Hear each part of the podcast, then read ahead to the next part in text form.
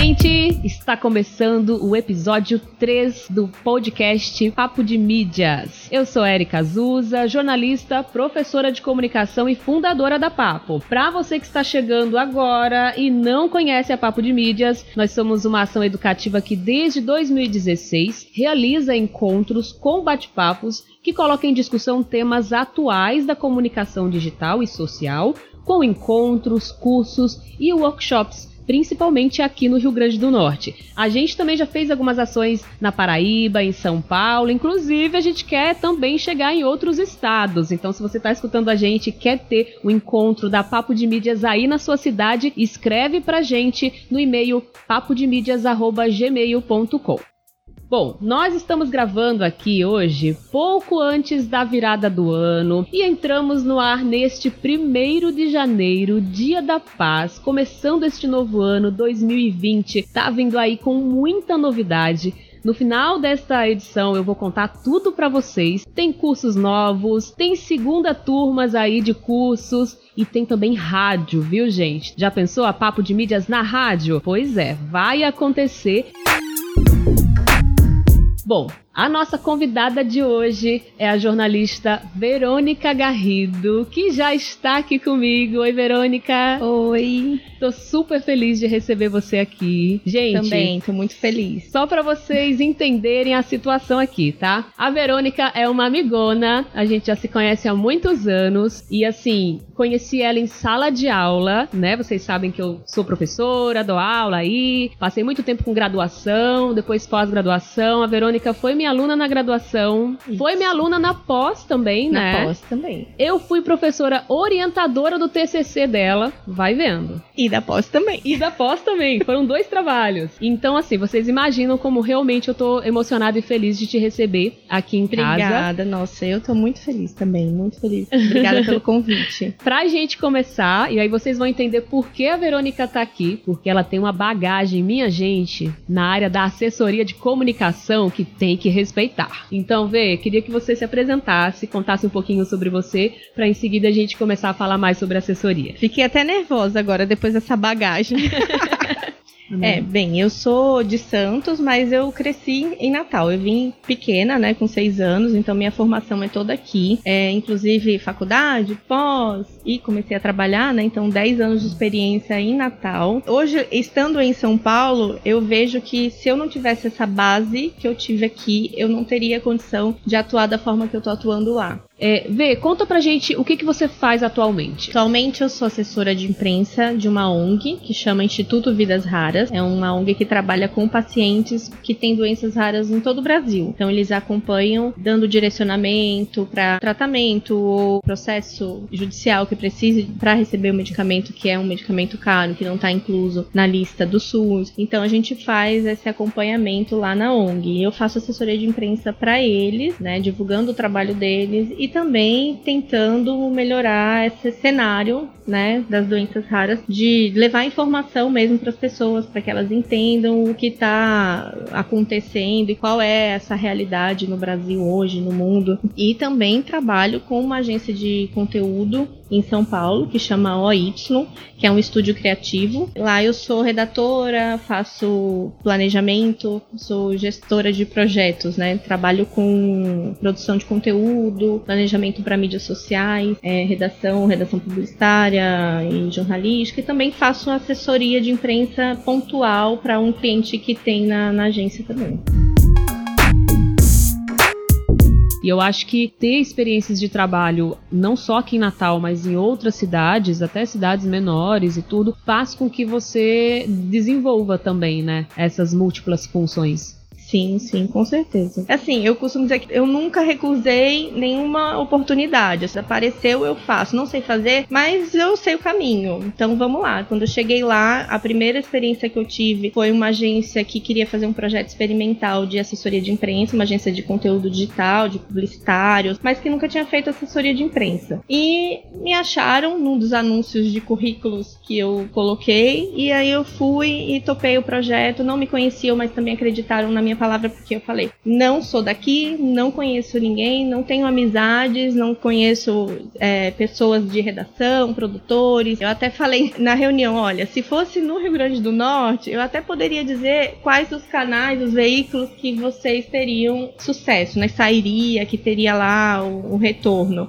Mas aqui em São Paulo, e na, ainda mais um alcance nacional, eu não posso te falar isso, né? E aí foi muito bacana, porque eles acreditaram, isso tem dois anos mais ou menos, e eu tô na agência até hoje, acabei assumindo outras funções, né? Além da assessoria de imprensa, também faço redação, produção de conteúdo, planejamento. Então foi bem bacana, assim, eles têm uma cabeça também bem aberta. E hoje, inclusive, você trabalha como gerente de projetos, é isso? Isso, Fala um agência... pouquinho pra gente sobre essa função e como que a assessoria de comunicação entra nesse trabalho. Tá. Na agência que eu trabalho como gerente de projetos é formada por publicitários e a gente tem alguns clientes e um dos que eu acompanho, a gente monta planejamento de conteúdo para sites, é, portais de notícias, né? Enfim, o cliente que eu acompanho é um cliente que fala de maternidade e saúde, né? Saúde gestacional, saúde neonatal. Então a gente constrói lá o planejamento do mês seguinte, sempre com muita antecedência para o cliente aprovar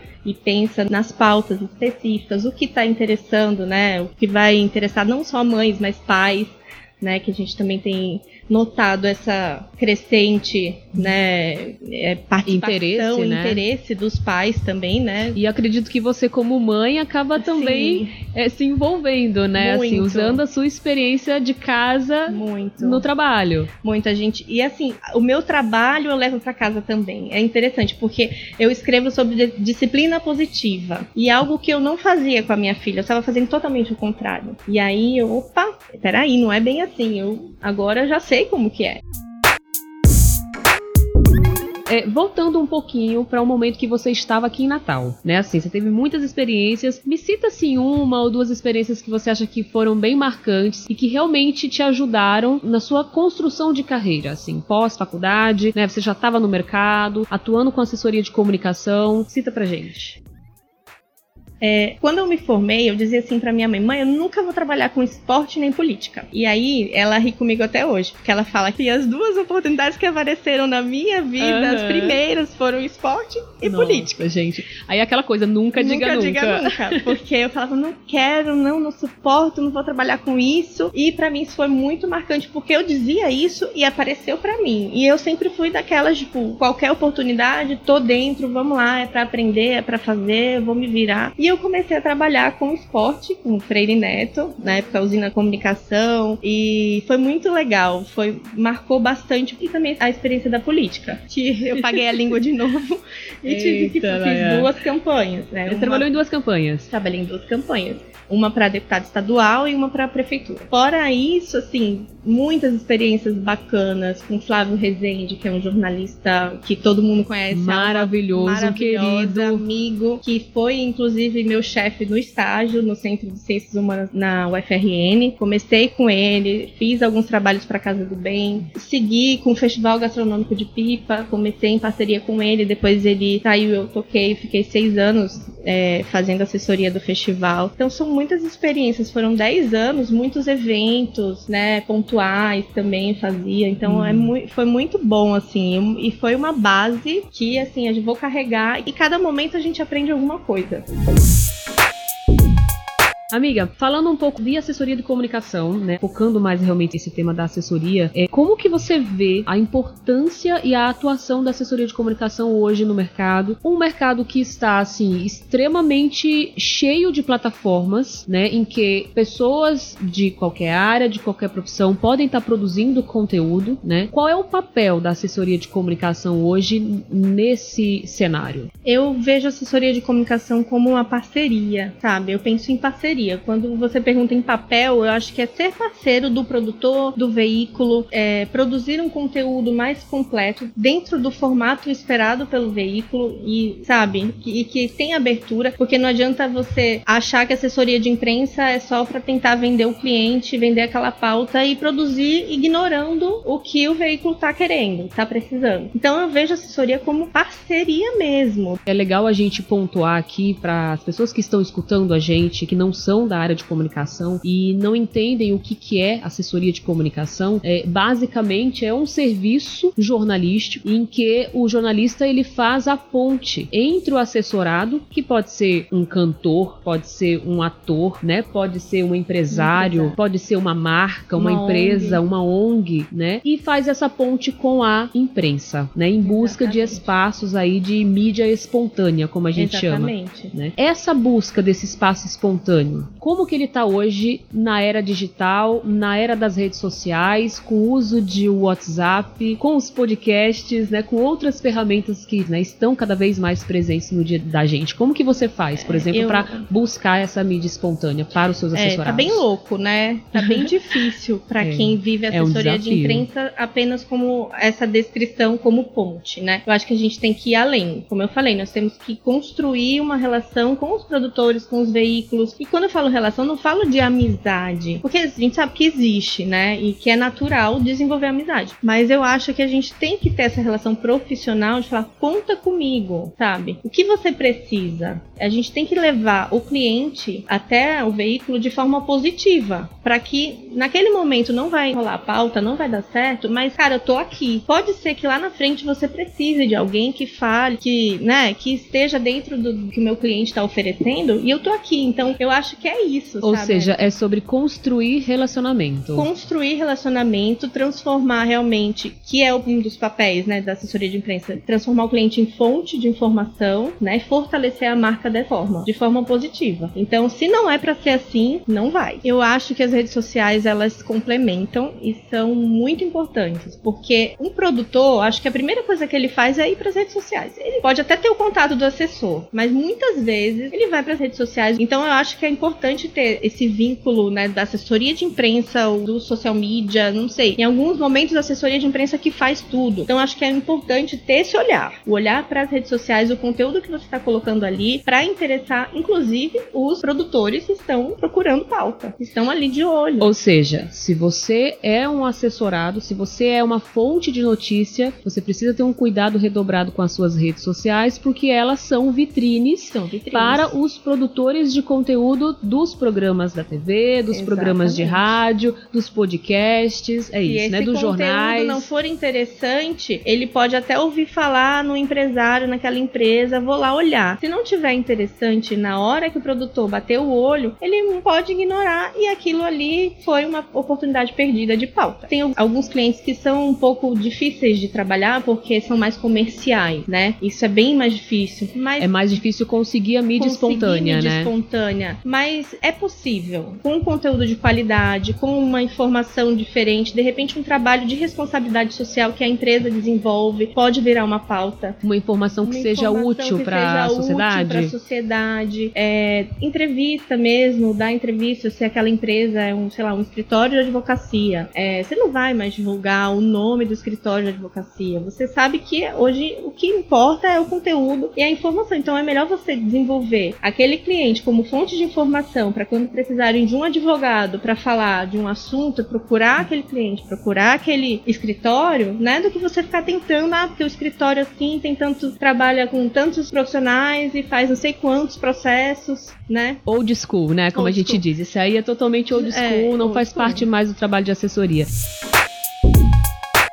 Vê, isso que você comentou me lembrou muito a terceira edição da Papo de Mídias, né? O nosso encontro abordou o tema Assessoria de Comunicação 3.0. Nós estivemos lá com o Ulisses Freire, né, assessor de comunicação, e com o Gustavo Parache. E uma das coisas que a gente discutiu lá bastante é o fato de que a assessoria de comunicação já há muitos anos, né, pelo menos dos últimos anos para cá, ela não é mais só você enviar um release para a imprensa, né, oferecer aqui uma informação do assessorado, da fonte de notícia e esperar que essa redação decida se isso vai ser uma nota, se vai ser uma matéria, se vai ser uma entrevista no programa. E eu queria ouvir você também sobre isso. Né? Assim, é, como que você encara isso? Como, como que é feito esse trabalho de sugerir a pauta e esse trabalho de co-criação com os produtores? Costumo conversar com o produtor antes mesmo de mandar a pauta, antes mesmo de mandar o release pronto. Antes de escrever antes release. de escrever release. A não ser que seja algo muito específico de um evento que vai acontecer, que aí você produz aquele release até para ter lá a informação e para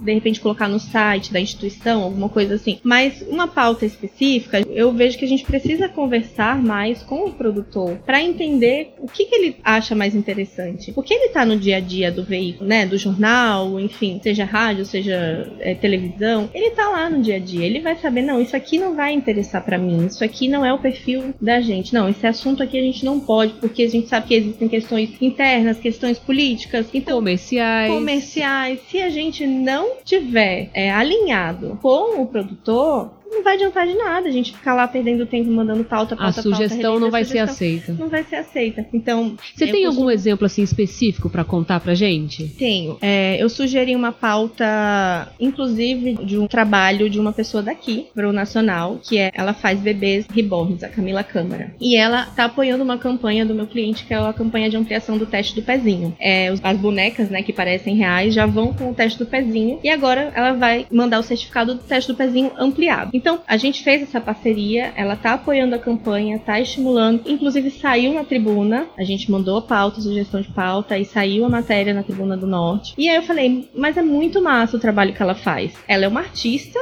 daqui, trabalha super bem e manda bebês até para fora do país. Daqui então, de Natal. Daqui de Natal. E aí eu falei, então vamos tentar transformar isso em pauta nacional. E aí eu mandei a sugestão de pauta pensando que seria interessante para o encontro com Fátima Bernardes. Na verdade eu não mandei, eu fui falar com a produtora do encontro. E aí a gente tem isso e se expliquei para ela como que era, não mandei release, não mandei pauta conversei com ela. E aí ela falou: Nossa, eu acho que isso tem mais a cara do É de Casa. E aí ela sugeriu que eu falasse com a produção do É de Casa. Então, assim, ela me direcionou para que aproveitasse a pauta de uma melhor forma para um veículo que seja mais é, específico pro assunto que eu tô querendo. Porque eles mostram o trabalho artesanal, né? Então, realmente faz muito mais sentido. Mas eu não tive esse olhar. Mas se eu não tivesse conversado com a produtora, de repente ela teria recebido lá a pauta, teria ignorado ou teria falado: Ah, vou ver aqui. E nada, hum. mas como eu fui conversar e fui perguntar o que, que ela achava, se achava interessante, se valia a pena tentar mandar uma pauta ou não, ela, é, e ela direcionou. A pauta ainda não rolou porque é bem complicado nacional, eles fecham com muito tempo de antecedência. Mas a produtora está com a pauta, achou muito legal, é, a produtora do É de Casa. Então tá lá. Uma hora, de repente, a gente consegue emplacar. Para quem tá na redação, você recebe ali uma enxurrada de e-mails diariamente. O desafio do assessor, o primeiro desafio do assessor é, é torcer para que o, o, produtor abra o seu e-mail. Veja, Veja e responda, ah, tá aqui, ó. Né? E aí, quer dizer, se você já faz esse trabalho antes de mandar o e-mail, antes de mandar o release, esse trabalho que envolve conversa, que envolve relacionamento, as chances de você ser lida no e-mail é muito é maior. É muito maior, sim. É, inclusive, percebendo isso, eu tenho adotado em quase todas as minhas tentativas de emplacar alguma pauta de cliente, porque vai mais direcionado, vai mais estratégico e aí a gente consegue construir junto, né? Essa é a parte mais difícil, o follow, né? Que é dar continuidade, é um grande desafio, o né? contato, é um grande desafio até para não ser chato, né? Para não cair naquela, ah, vou bloquear você no WhatsApp, porque hoje o WhatsApp, né, facilita, mas também pode de repente ser negativo se a pessoa exagera, né? Então eu procuro Você tem que saber a hora certa ali de falar, né? É muito falar. delicado mesmo. Falando nisso, eu achei interessante. É, eu vejo sempre, por exemplo, o horário que me respondem, o e-mail, por exemplo. Eu observo até isso. Se me respondeu, ah, legal, recebi, ótimo, já tá com, com a chefia, vamos tentar, não sei o quê. Eu olho lá a hora que respondeu e o dia e anoto. Porque aí, no momento que eu vou tentar falar de novo, eu vou tentar naquele horário que ela tava online lá, disponível, mandou um e-mail. Eu faço muito isso. Porque você não sabe mais. Tem equipe que fica no horário, depois tá em outro, depois já tá na externa, então você não consegue mais. É uma boa estratégia aí é. para os assessores de comunicação, realmente. Eu observo bastante, assim, que horas eles falaram comigo. e no WhatsApp você, você também no observa WhatsApp isso? também. No WhatsApp também. Às vezes você manda mensagem e a pessoa passa dias, não te responde. Aí eu vou, mando, vejo, tá online, vou mandar agora. Ah, você conseguiu ver? Ai, desculpa, não vejo. Muitos não veem realmente porque devem receber zilhões de mensagens, né? Exato. Então você tem que entender que também não é, ah, porque não quer falar comigo. E os assessorados entendem? Então. Como que é essa relação? Como que você vê hoje essa relação? Porque eu tenho a sensação, até pelas, pelas experiências que eu já tive, assim, que o assessorado muitas vezes, assim, nós, né, jornalistas, temos que fazer um papel, às vezes até de psicólogo, né? Assim, de explicar que, olha, né, a gente tá buscando, a gente tá tentando, mas nem sempre a gente vai estar tá contando esse espaço, porque realmente, no fim das contas, a decisão final acaba sendo da redação, Sim. né? A maneira como eles vão transmitir, a maneira como eles vão, eles vão apresentar o conteúdo, mas a gente, enquanto assessor, fica também nesse equilíbrio, né? De buscar esse espaço na imprensa e tá ouvindo aqui o assessorado, né? A fonte de notícia, com aquela ansiedade, querendo apresentar o seu trabalho, querendo falar do seu negócio, né? Ou do seu produto, do seu serviço. Como que é essa relação? É, eu não tenho problema, não, nunca tive problema. E realmente eles não entendem muito, né? Não é muito fácil, assim. É, mas eu acho que eu fico mais frustrada do que o cliente, que o assessorado. eu sendo bem sincera, eu ah. acho que eu entendo menos ainda. Se estabelece ali umas metas, de repente Exatamente. não atingiu. Aí, eu ah. acho que o cliente fala, ah, tudo bem, é, faz parte, a gente sabe que é difícil. Já estão uhum. acostumados, pelo menos os que eu tenho trabalhado. Mas eu fico, eu fico mais frustrada que eles.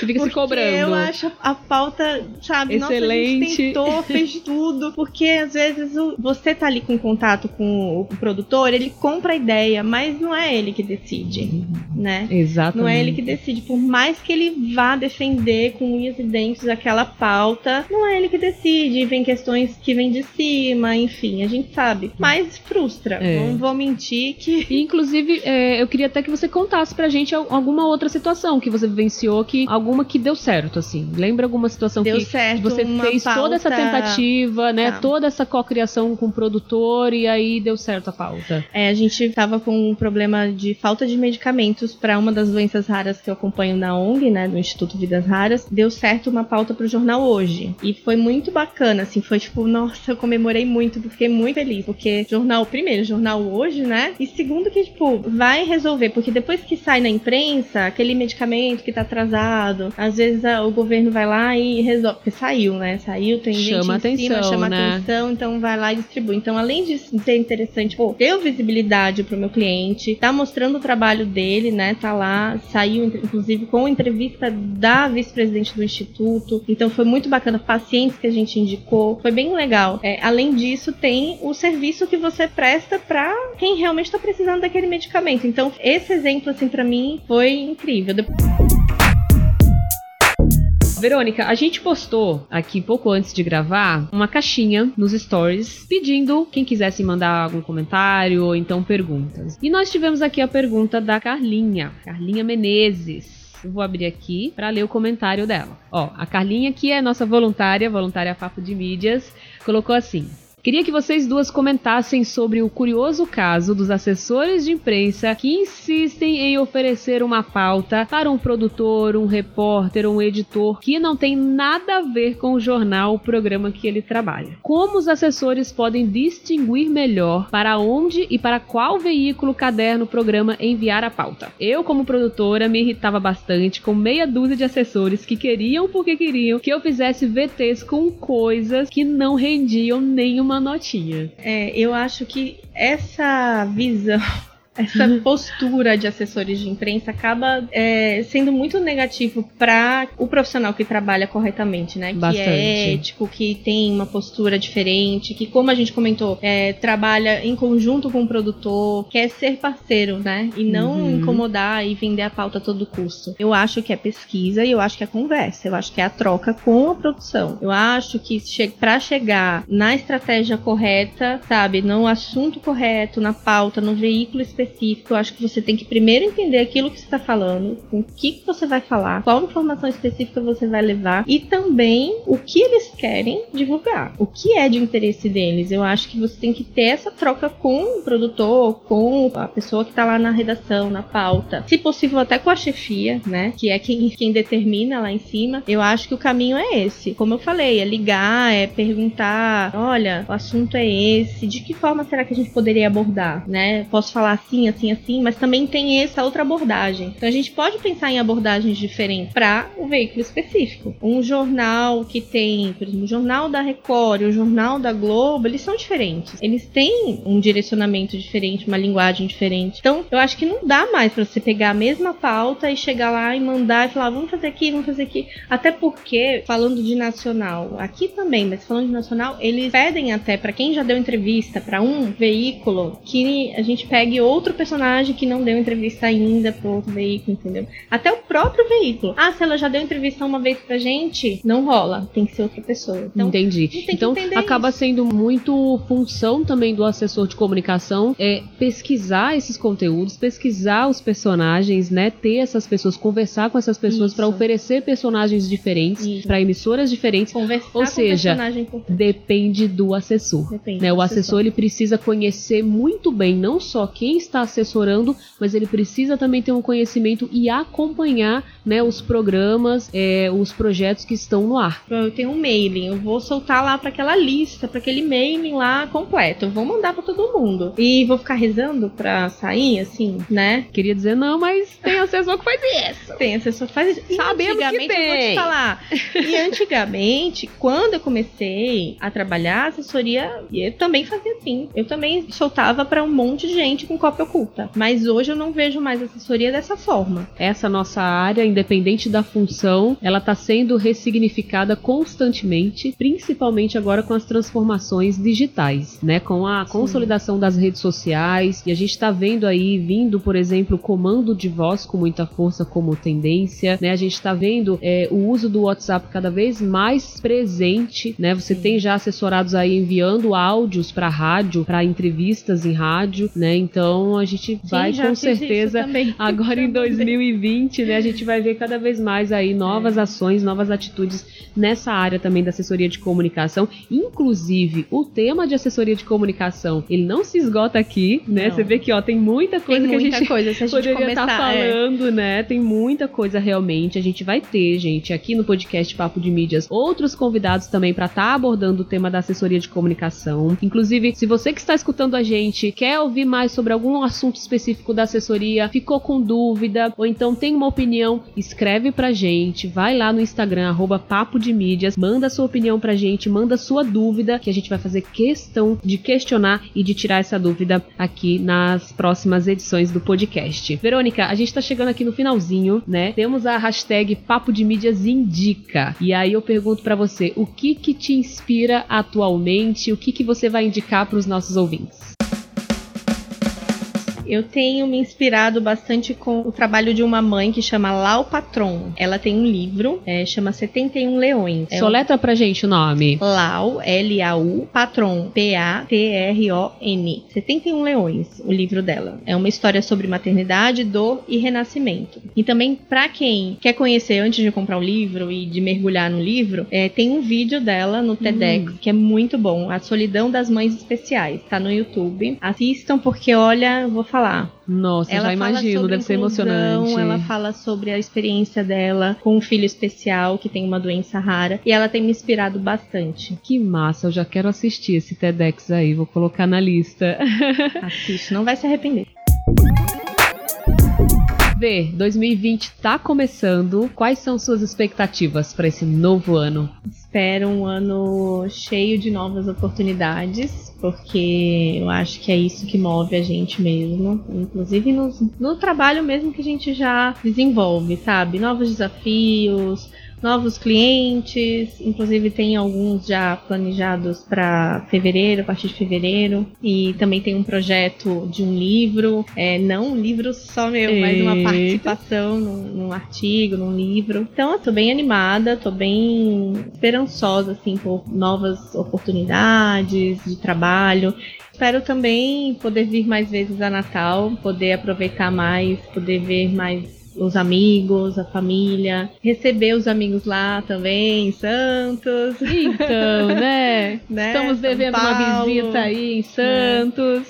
É, pois é, estou esperando. É uma das minhas expectativas para 2020. Quem sabe novos projetos, né? Projetos juntos, a gente pode Quem fazer sabe algum evento, um papo levar de o papo mídias, lá, né? Em Santos. Acho bacana, é, amiga. A gente pode unir o útil ao agradável, né?